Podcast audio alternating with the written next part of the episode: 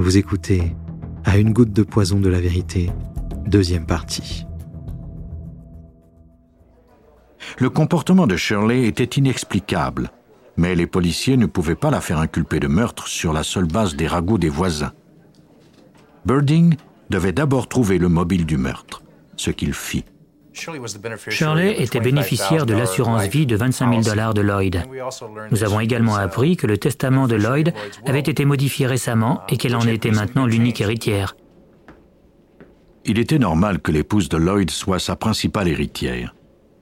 Les policiers étaient cependant intrigués par la suite des événements.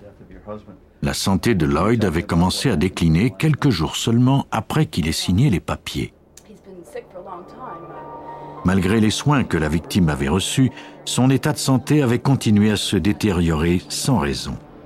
Madame Allen était encore sur la liste des suspects. Elle avait eu l'occasion de commettre un meurtre. Elle avait aussi un mobile. Les enquêteurs ne disposaient cependant pas de preuves ni de témoins et ils n'avaient pas la moindre idée de ce qui avait pu causer la mort de Lloyd Allen. Lloyd Allen était mort et les détectives croyaient que sa femme l'avait empoisonné.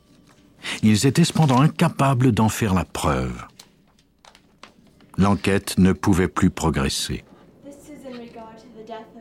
Les policiers eurent cependant un coup de pouce d'un témoin inattendu. Quatre jours après la mort de Lloyd, Norma, la fille de Shirley, appela au bureau du shérif pour dire aux policiers qu'elle avait le poison en sa possession. Norma appuya ses déclarations en leur donnant un sac en papier.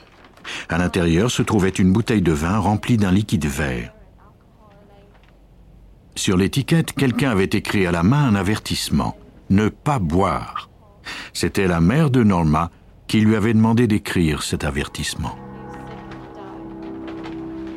Elle croyait que le contenu de la bouteille était de l'antigel. Elle déclara aux enquêteurs qu'elle avait vu sa mère en donner à Lloyd au cours des deux derniers mois. Elle avait également aperçu sa mère mélanger de l'additif à carburant avec du sucre et du colorant alimentaire orange pour que la mixture ressemble à un supplément de fer. Selon Norma, le jour de la mort de Lloyd, Shirley lui avait versé une dose d'antigel pur et l'avait forcé à la boire.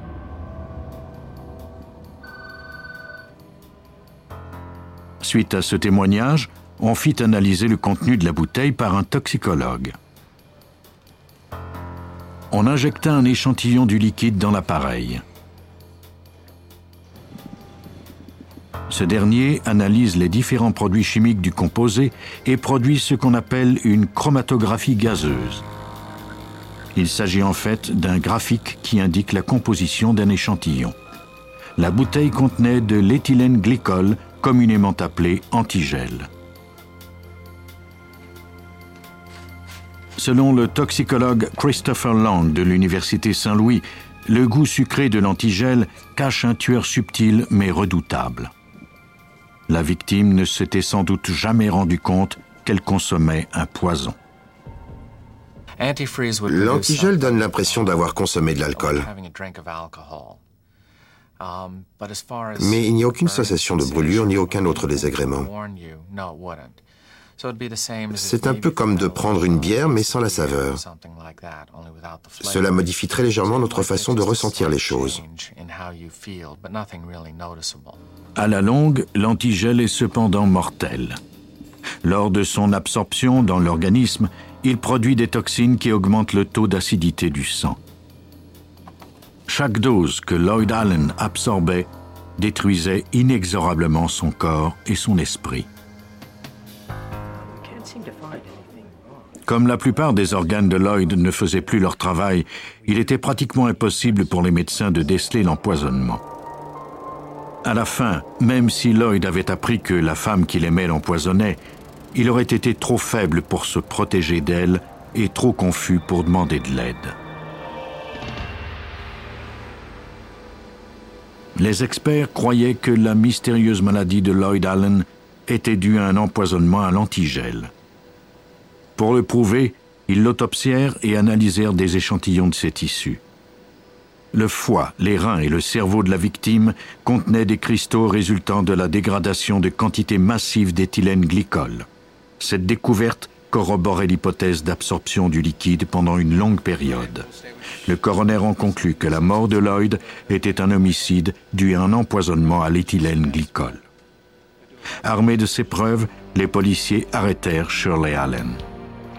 On put facilement établir la preuve de sa culpabilité. La prime d'assurance vie de 25 000 dollars qu'elle devait toucher à titre de bénéficiaire lui fournissait le mobile du meurtre. La bouteille de vin était l'arme du crime. Suite à un procès de quatre jours, le jury la trouva coupable du meurtre de Lloyd Allen. Shirley Allen fut condamnée à la prison à vie sans possibilité de libération conditionnelle pour les 50 premières années. Elle mourut en prison. Si nous n'avions pas obtenu les preuves grâce à la criminalistique et appris que l'organisme de Lloyd Allen contenait effectivement de l'éthylène glycol, nous n'aurions jamais pu prouver qu'il y avait eu homicide. Norma, la fille de Shirley, a permis que la meurtrière soit condamnée. Les policiers ont également eu l'aide des voisins de Lloyd Allen. Ce n'était pas la première fois que des voisins indiscrets faisaient la lumière sur un crime. En 1980, à Hillsdale, au Michigan, au cours d'une soirée d'été, David Davis se rendit de toute urgence chez son voisin pour lui demander de l'aide. Shannon, sa femme depuis dix mois, avait fait une mauvaise chute de cheval et sa tête avait percuté une grosse pierre. Lorsqu'il était parti chercher de l'aide, elle était blessée mais encore consciente. Quand les deux hommes trouvèrent Shannon Davis, elle était inerte. Du sang s'échappait de sa blessure à la tête et sa peau avait commencé à bleuir. Ils l'emmenèrent immédiatement à l'hôpital. En arrivant, le personnel constata que son cœur avait déjà cessé de battre et que ses pupilles étaient dilatées et fixes. On tenta de la réanimer, mais en vain.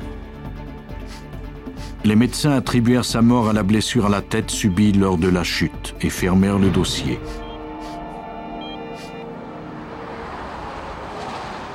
Mais pas pour très longtemps. Deux mois plus tard, le détective Don Brooks de la police d'État du Michigan entendit parler de ce décès par le voisin de la victime qui refusait que l'enquête soit abandonnée. Selon nous, cette mort était accidentelle, mais le voisin était convaincu qu'il s'agissait d'un meurtre à cause de circonstances louches. Le voisin de Davis avait commencé à avoir des soupçons le lendemain de la mort de Shannon en retournant sur la scène. Il y avait des marques circulaires sur un arbre, ce qui lui laissait croire que les chevaux avaient été attachés à cet endroit pendant un certain temps. À seulement deux mètres de l'arbre, il y avait du crottin, ce qui confirma ses soupçons. Il semblait que les Davis, qui étaient par ailleurs les seuls amateurs d'équitation du coin, étaient restés assez longtemps à cet endroit pour attacher leurs chevaux. Cela ne correspondait pas à la version des événements donnée par Davis, c'est-à-dire la ruade du cheval de Shannon, sa mauvaise chute et la course effrénée pour obtenir de l'aide. Dick Britton, le voisin de la victime, était également un ami de la famille. Il était très préoccupé par le fait que Davis lui cachait quelque chose. Au début, je me sentais coupable d'éprouver de tels soupçons. Je me disais que je faisais sûrement erreur. J'y ai pensé pendant un certain temps et je ne pouvais pas me résoudre à oublier cette affaire. L'histoire racontée par Davis ne tenait pas la route. Shannon et David s'étaient mariés dix mois plus tôt, après des fréquentations de sept semaines seulement. Cela avait été le coup de foudre. Après le mariage, Shannon vint habiter à la ferme de Davis. Il lui enseigna à monter à cheval. Britton avait aperçu Shannon à cheval quelques minutes seulement avant l'accident. Pour lui et la famille de la victime, cette chute était presque impossible. Shannon était extrêmement prudente et son cheval très docile. Les parents de la victime connaissaient assez peu leur gendre, cependant ils n'avaient jamais vu leur fille aussi heureuse. Après l'accident, ils eurent une confrontation avec Davis. Ce dernier exigeait que sa femme soit incinérée. Les parents de Shannon eurent finalement le dernier mot et elle fut enterrée.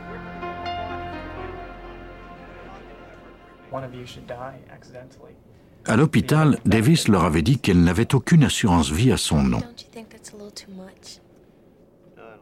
Mais ils apprirent par la suite que quelques semaines avant sa mort, le couple de nouveaux mariés avait pourtant signé une police d'assurance vie.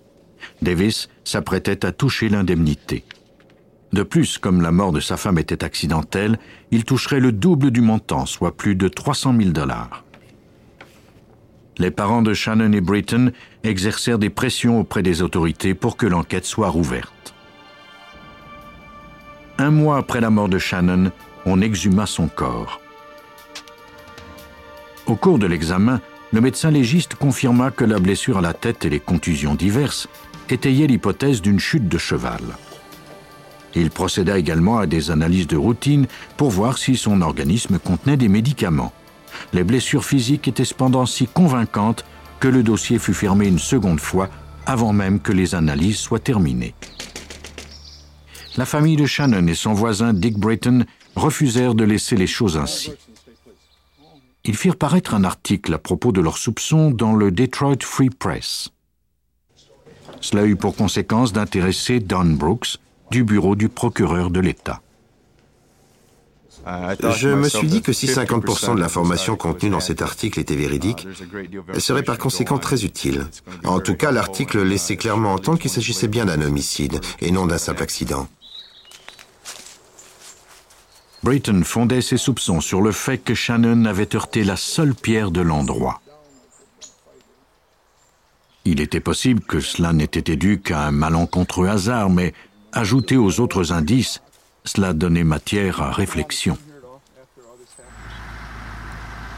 Quatre mois après la tragique chute de cheval qui avait coûté la vie à Shannon Davis, les policiers avaient des doutes sur ce pseudo-accident. Tout justifiait les soupçons. La scène du crime elle-même, la police d'assurance, les étranges résultats d'analyse du laboratoire. Brooks était convaincu qu'il y avait eu homicide. Une fois tous les éléments réunis, il était évident que c'était une affaire de meurtre. Le détective mit David Davis dans sa ligne de mire. Ce dernier avait déménagé depuis peu en Floride. Les détectives n'avaient pas le pouvoir de le retenir. Même si les preuves indirectes étaient nombreuses, on ne disposait pas encore de preuves incontestables qu'il avait menti à propos de l'accident de sa femme. Même si David Davis avait signé les aveux de sa culpabilité, le rapport d'autopsie concluait que les blessures de la victime pouvaient avoir été causées par une chute de cheval et le violent choc reçu sur la tête. La mort avait résulté de la blessure au cerveau. Les médecins tenaient mordicus à cette explication. Le point faible de l'enquête, c'était le composé chimique inconnu. Découvrir le lien entre la victime et ce produit était la seule chance des détectives pour prouver qu'un crime avait été commis. Brooks ignorait encore la nature de ce composé. Il réexamina les autres informations recueillies à propos du crime. Comment la victime avait-elle pu percuter la seule pierre de l'endroit? Brooks tenta plusieurs reconstitutions de l'événement, mais aucune d'entre elles ne fonctionnait. Puis, dans un éclair d'inspiration, il trouva une explication qui tenait compte du composé chimique inconnu et de l'état de la victime. Je me suis dit que cette jeune femme était peut-être paralysée, qu'elle ne pouvait pas bouger ses muscles. Ainsi, il pouvait lui affliger toutes les blessures qu'il voulait.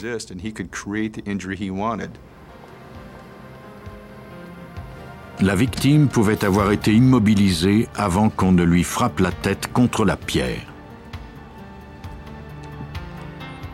Les enquêteurs se mirent à la recherche d'une substance qui paralyse rapidement un individu et qui laisse peu de traces. Elle devait également être facile à obtenir sans susciter des interrogations de l'entourage.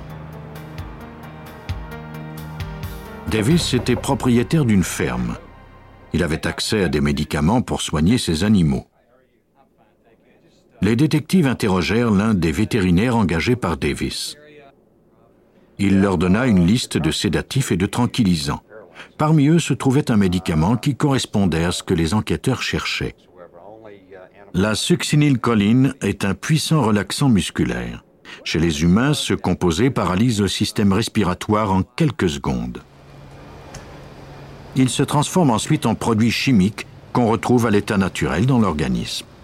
C'est donc une arme presque parfaite puisqu'on ne peut même pas la discerner par chromatographie. À la requête de Brooks, le toxicologue Tom Carroll du Collège médical de l'Ohio procéda tout de même à des analyses. Je me suis immédiatement rendu à la pharmacie pour obtenir de la succinylcholine. J'en ai mis dans l'appareil et j'ai obtenu exactement le même graphique. Je savais que j'avais fait une découverte très importante. Pour confirmer ces résultats, il recalibra l'appareil et effectua cinq autres chromatographies du composé. Chaque fois, les résultats étaient parfaitement identiques. Maintenant, pour obtenir des résultats incontestables, il devrait refaire les analyses avec un spectromètre de masse et voir si le composé chimique pouvait être isolé. On envoya les échantillons à deux laboratoires différents pour des analyses encore plus poussées. Malheureusement, dans les deux cas, on ne trouva pas le produit dans les tissus de la victime.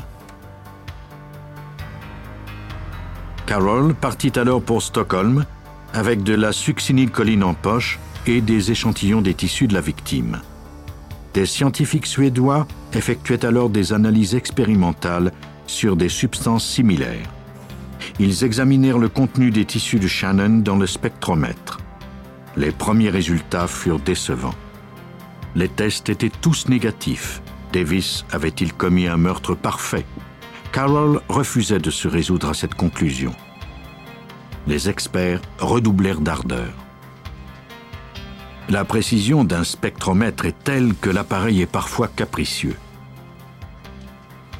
Après de nombreuses tentatives et des ajustements de l'équipement, notamment concernant la température, on obtint enfin le résultat espéré. Nous l'avions enfin trouvé. Nous étions très excités. Il ne nous restait plus qu'à obtenir toutes les données nécessaires.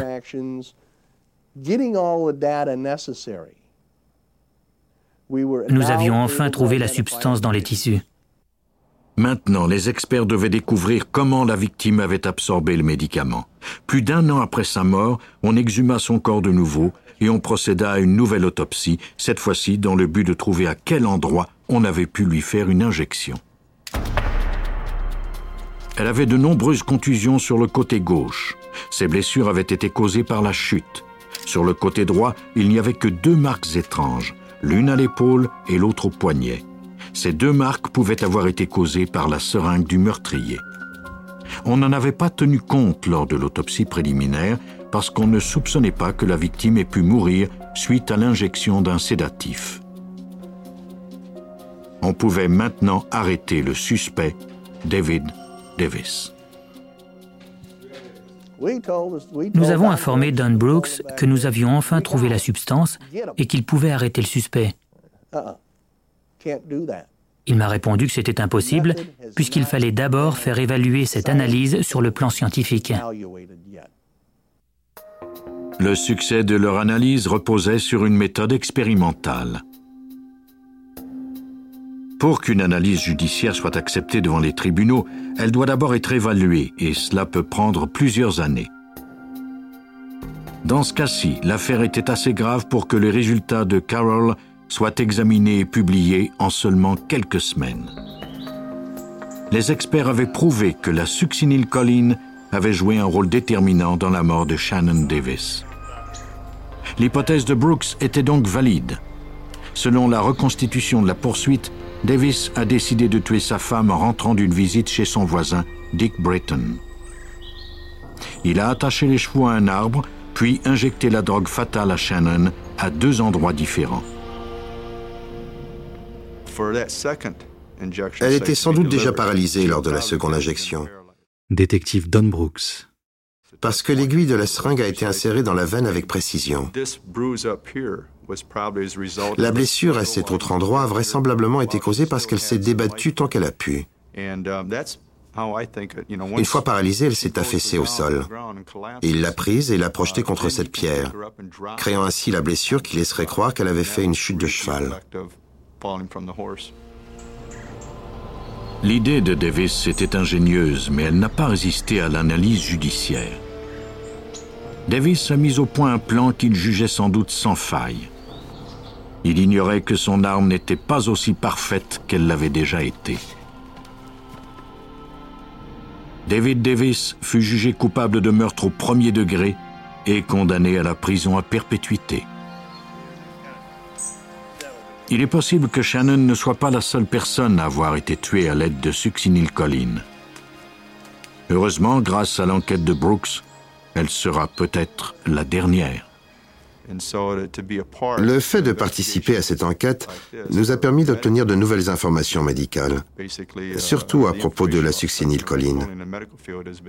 Cela a été très gratifiant. Il est impossible de savoir combien de victimes ont été tuées en silence par des personnes en qui elles avaient confiance. Les empoisonneurs tuent sans avoir recours à la violence, mais grâce au développement de la criminalistique, il leur est de plus en plus difficile de ne pas laisser de traces.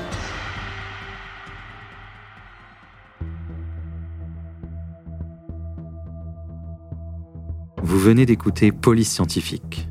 Si vous avez aimé ce podcast, vous pouvez vous abonner sur votre plateforme de podcast préférée et suivre Initial Studio sur les réseaux sociaux. Cet épisode a été écrit par Steven Zorn et il a été réalisé par Suzanne Mann. Police Scientifique est un podcast coproduit par Initial Studio et New Dominion Pictures, adapté de la série documentaire audiovisuelle New Detectives, produite par New Dominion Pictures. Production exécutive du podcast, Initial Studio. Production éditoriale, Sarah Koskiewicz et Astrid Verdun, assistée de Sidonie Cotier. Montage, Johanna Lalonde, avec la voix de Benjamin Septemours.